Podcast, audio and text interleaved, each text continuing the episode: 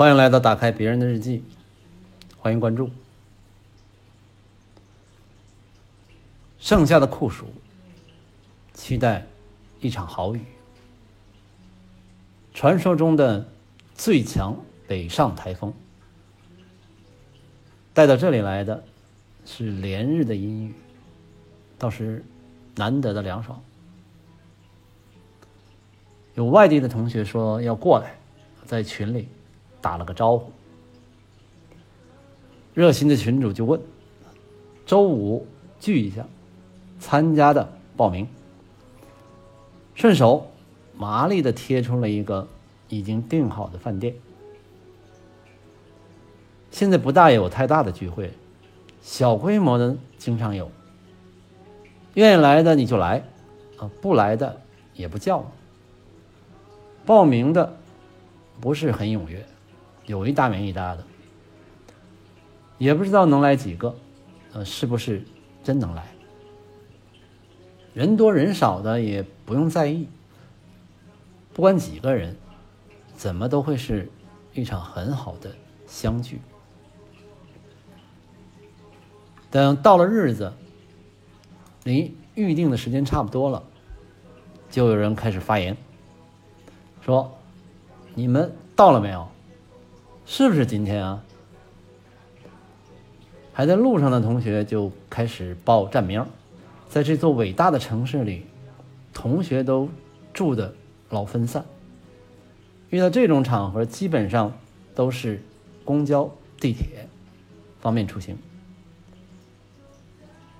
这一场啊，先到了五位，一坐下呢，就开始瞎聊。瞎聊的话题有世界风云如何变幻，有伟大的哲学思想，古代先贤，还有近来的大瓜朝阳群众，以及罗刹海市。一边开始点菜，基本没人用 app，还是凭着菜单点菜。以前某某点评啊，如果不注册。他们还让你看看每家饭店的推荐菜。现在要是不注册呢，连这都不让你看，干脆就不看。抽烟的呢，互相点上。有同学带来好酒，叫来服务员，分酒器和白酒杯，每人一套。菜呢已经点好，正主还没到，啊，已经。就动起筷子来了，有人着急啊，说待会儿还要先走。告诉服务员，让厨房慢点上热菜。服务员呢，嘴里一边答应着，一边出去，转身又端上一盘。外地的同学第六个到达，啊，赶紧入座入座啊！我们才喝了第一杯啊，啊，来来，你先倒上，先吃口菜。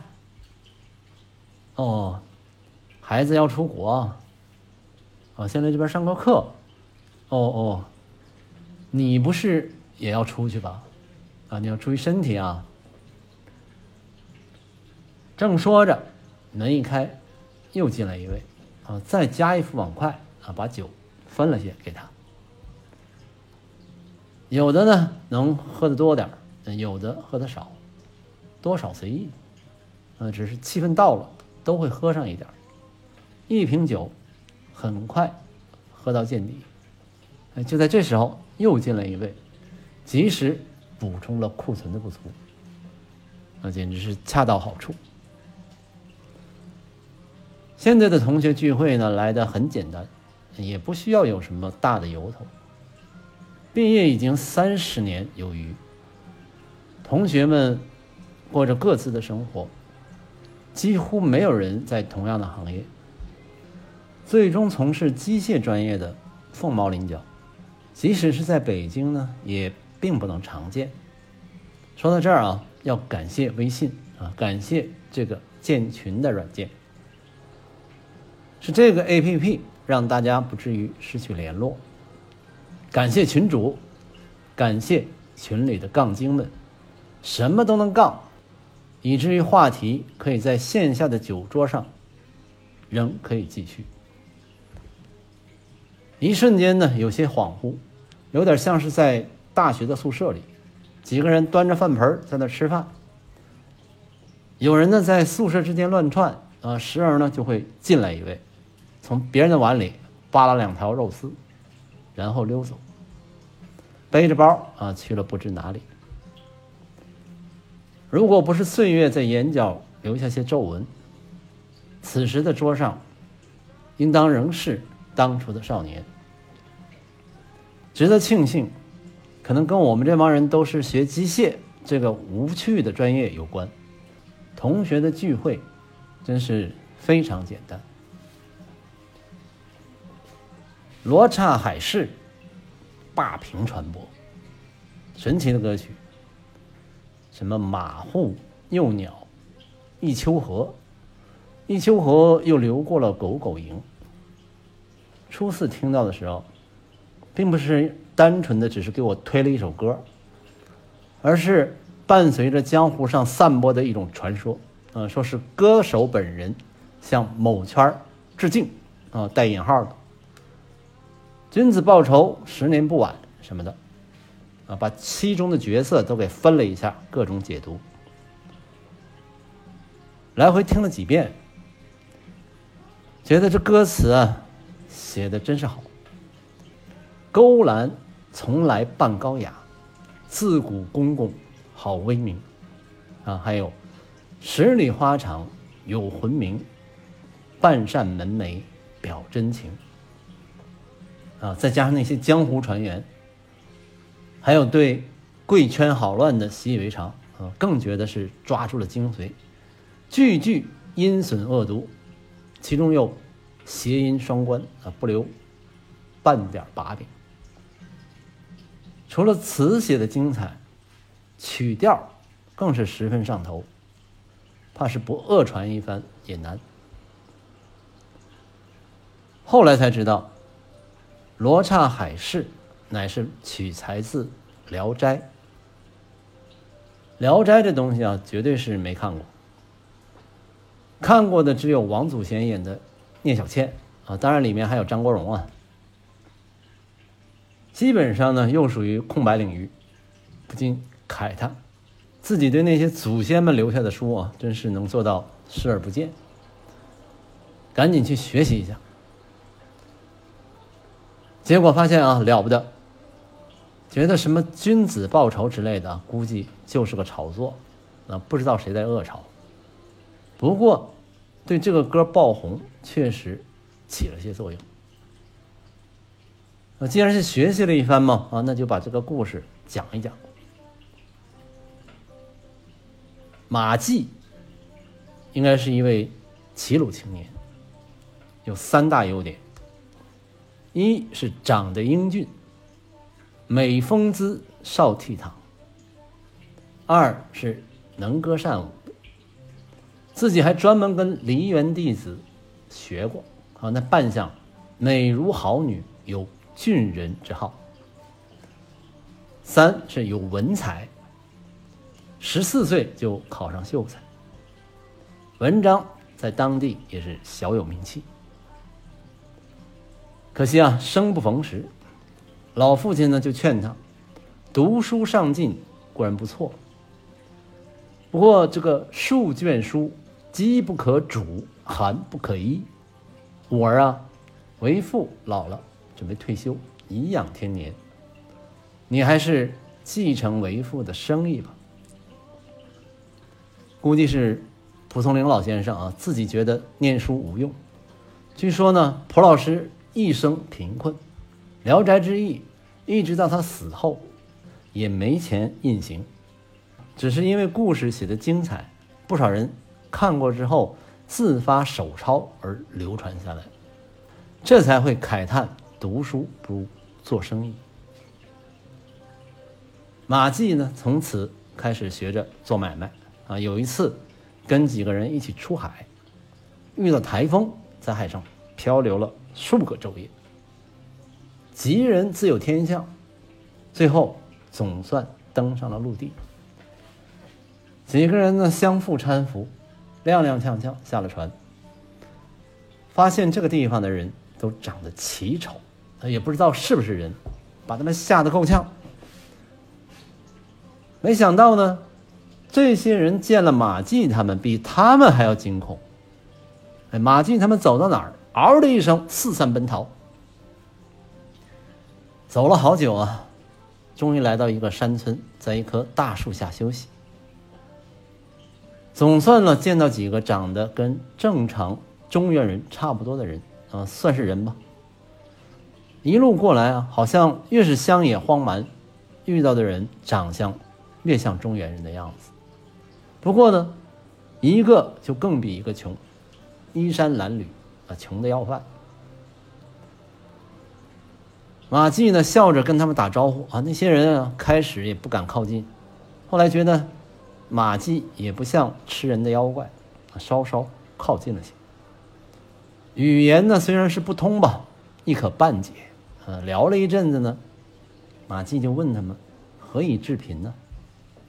啊，就说我国所重不在文章，而在形貌。啊，马季就问那这是哪个国家呀？啊，说叫大罗刹国。这个村人啊，就带着马季前往都城。那正好呢，看到退潮，这个村人就指啊，你看，那是我们的相国。啊，马季一看，双耳皆背生，鼻三孔，睫毛复目如莲。那后面出来的人啊，位次呢就是渐卑，那丑度呢也越来越低。啊，越往后的人长得越像人。话说这个地方那个城管不行啊，竟然让马季这样一个人形怪物在这儿乱转。转了一通呢，总算遇到一位见过世面的叫老直己郎，啊，请到府里喝酒啊，然后呢，请出女乐十余人助兴歌舞。他们一个个的啊，貌泪如夜叉，皆以白锦缠头。托朱衣及地，伴唱不知何词，枪拍挥鬼。这主人呢，看的美的合不上嘴啊。那马季呢，喝的有点醉意出熏啊，用眉黑涂面，扮作张飞，把剑起舞啊。主人以为美，央求马季啊，就这样以张飞的扮相去相府。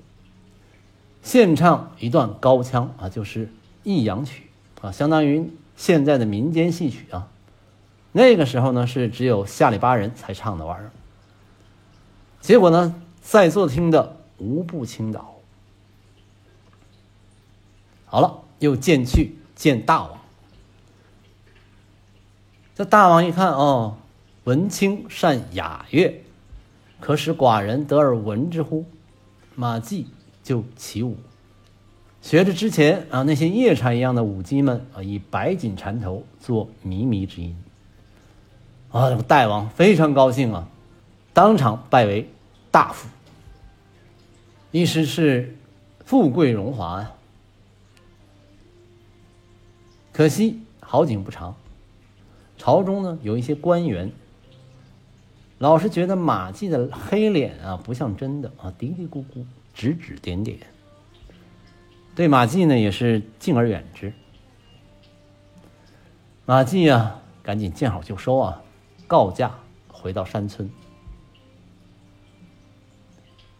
马季呢还有一个好处啊，就是慷慨亲和。回到村里呢，一通发钱啊，把大王赏赐的金银珠宝啊一通分，分给那些之前对他不错的人啊，那欢声雷动啊。这些人就说。明日赴海市，当求真丸报答大夫。说这个海市啊，在海中，四海交人，集获珠宝，四方十二国均来贸易，众多神人游戏，云霞涨天，波涛兼作。大夫身份高贵，不敢犯险阻，我们去就行了。马季呢，就问。什么时候才有海市啊？村民就说啊，看到海上有红鸟飞过，七日之后就会开市。那马季肯定得去呀。啊，坐了三天的船，遥见水云晃漾之中，楼阁层叠，茂千之洲，分级如意。见世上所陈奇珍异宝，光明射眼，多人世所无。啊，这个地方倒是什么样的人都有，不像罗刹国那样。街上偶遇一少年乘骏马而来，人说呢那是。东阳三世子，这个世子呢，看到马季，顿觉缘分不浅，啊，分一匹马给他，连骑出了西城。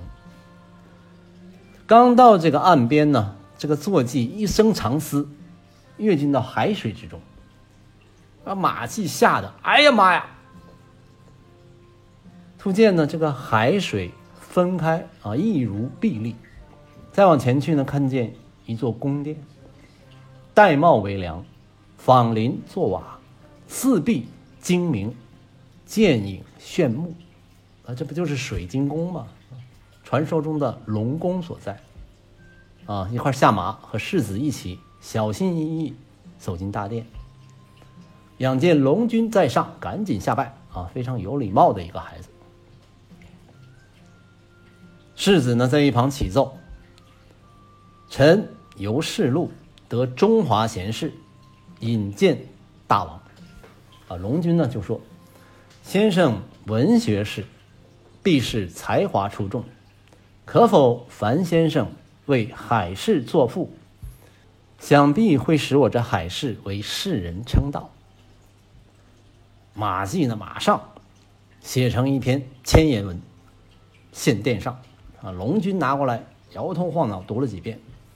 看得高兴，直敲龙帐啊！先生雄才，真乃是有光水国多矣啊！白酒，高兴了。龙君呢，又说：“寡人所怜一女，尚未许配，先生倘有意乎？”马季也不敢贸然答应啊！这水里面的公主，谁知道是个啥呀？龙君一看明白了啊！故左右语，宫人数倍，扶女郎出。佩环声动，鼓吹报作。马季呢，赶紧起来行礼啊！一面行礼呢，一面偷瞄啊，识仙人也。那赶紧吧，晚生拜见岳父大人啊！就这么成了驸马，官拜都尉啊！从此，公主与书生过上了幸福的生活。龙宫之中呢，有一棵高大的玉树，看着呢就像白琉璃一样清澈透明，中间呢又隐隐约约有淡黄色的芯儿。树叶呢是碧绿色，细细碎碎，树下有浓荫。小夫妻呢常在树下玩耍，偶尔呢听到异鸟鸣叫，声等哀郁，恻人肺腑。马季呢，不由得萌生了思乡之情，就跟公主说：“我已经是离家了三年了，这么长的时间没见到父母，没念及啊，替婴汗背，卿能从我与归乎？啊，能不能跟我一起回家呢？”公主就说：“啊，仙尘路隔，不能相依，去不了。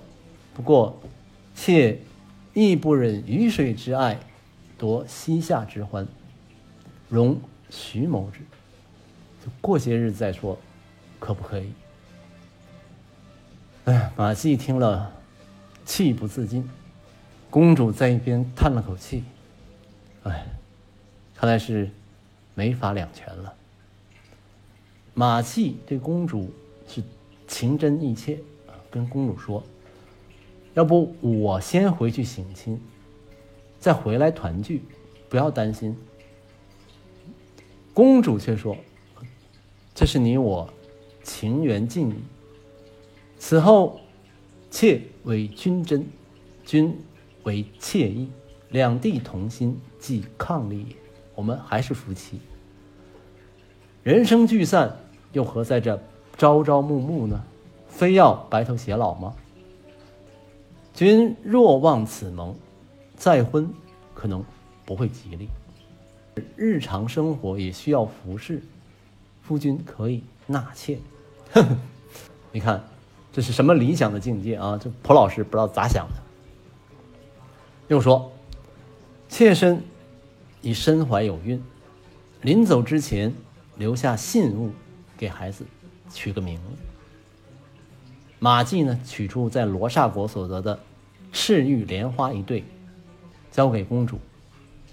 公主说：“三年后的四月八日，君当泛舟南岛，我会把孩子送过去，又包了珠宝送别出宫。”公主呢，自生珍重，回车便去。一会儿功夫，已经远去，海水复合，不可复见。故事听到这儿啊，回过头来再去听听刀郎的歌，